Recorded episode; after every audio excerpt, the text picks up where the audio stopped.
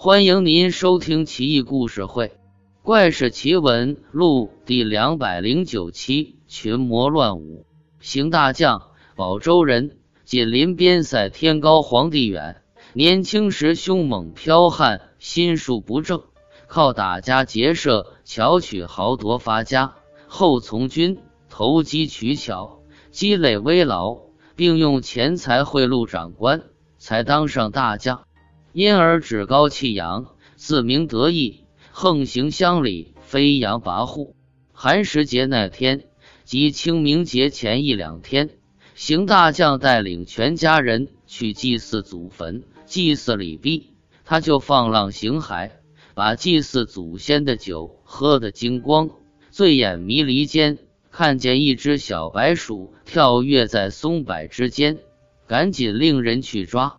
白老鼠也真奇怪，看见人追就胆小不敢动，俯首贴耳被抓住，被邢大将带回家中。这老鼠全身毛色雪白，只有眼睛和四只脚是红色的，煞是可爱。邢大将视为珍宝，不停把玩逗弄。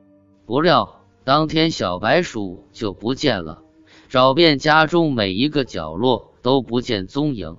邢大将懊恼不已，不停的责骂家人。这时，家中开始出现变异，锅碗瓢盆自己跳起来，叮当乱响；家具摆设也都自己变换位置，扭曲纠缠在一起。家里养的猫狗都突然会说人话，厉声大骂邢大将卑鄙无耻。一家人吓得浑身筛糠，不敢动弹。卧室内墙皮脱落，掉下来的土变成一个个小人，好像土偶一样，惟妙惟肖，还会说话走路，也都是骂骂咧咧的。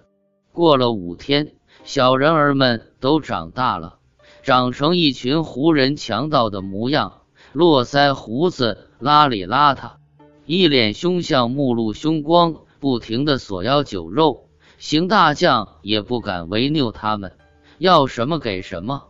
一家人小心伺候，稍迟一步或者有些怨言，立马被痛骂，声如洪钟，震得人头皮发麻。邢大将彻底绝望了，敢怒不敢言。仔细思量，这才想明白，自己年轻时经常干这种缺德事。回想当年举动。跟眼前这些鬼怪如出一辙，如今报应到了。就这样，邢大将家里群魔乱舞，一家人苦不堪言，整整闹了一年多。邢大将终于体力不支，心力憔悴，一命呜呼。奇怪的是，他这一死，所有怪物统统消失了。